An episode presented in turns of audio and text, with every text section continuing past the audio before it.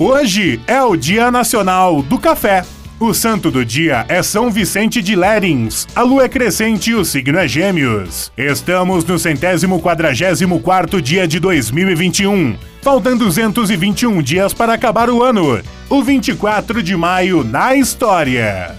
Em 1543 morre o astrônomo polonês Nicolau Copérnico, o primeiro a propor que a Terra girava em torno do Sol. Em 1839 é firmado um tratado entre Argentina e Grã-Bretanha para a abolição total do tráfico de escravos. Em 1943 morre Batista Júnior, cantor, ventríloco e compositor de música popular brasileira. Em 1985, um ciclone em Bangladesh mata 40 mil pessoas e causa o desaparecimento de outras milhares. Em 1994, quatro homens condenados por atentado ao World Trade Center em Nova York, em 1993, são condenados a 240 anos de prisão.